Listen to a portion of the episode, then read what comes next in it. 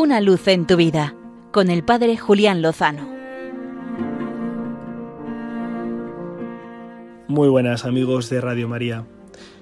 En este día en el que hacemos memoria de la gran Santa Teresa de Jesús, vamos a recordar y hacer un homenaje a los 127 testigos de la fe que van a ser beatificados mañana sábado en la Catedral Mezquita de Córdoba y que son mártires de la persecución religiosa sufrida por la Iglesia en los años 30 del siglo XX, en este caso en el contexto de la guerra civil.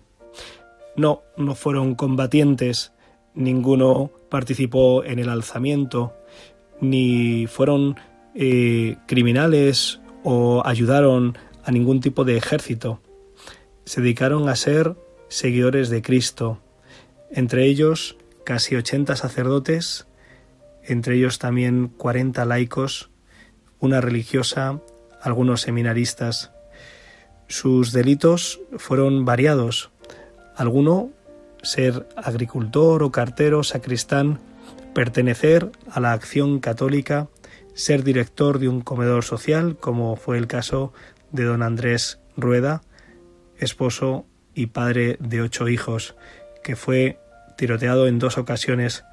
Después de la segunda de ellas, pereció.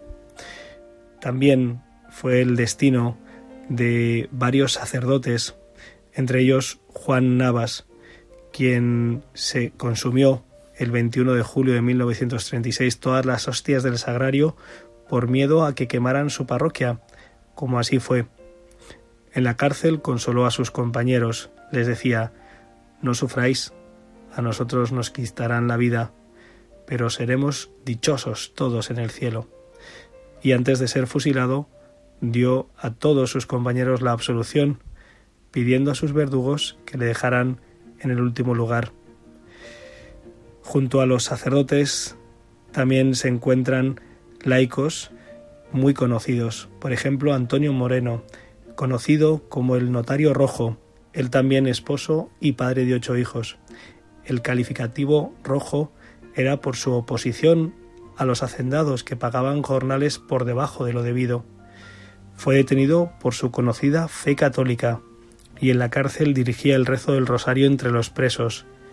Pidió a su familia que perdonara a sus verdugos y dejó escrito antes de ser fusilado No tengo miedo a nada ni por nada. El perdón, sin duda, fue un testimonio común de todos estos 127 mártires. De la mayoría de ellos consta de qué manera perdonaron a sus verdugos. Fue así el caso de Isidra e Isidoro, un caso especialmente espeluznante. Este joven matrimonio, que tenía tres hijos, fue detenido porque ella pertenecía a la acción católica. Bajaron a ambos a la mina los ataron y los torturaron uno junto al otro hasta el extremo de llegar a violar a Isidra, quien terminó sus días en este mundo diciendo Viva Cristo Rey.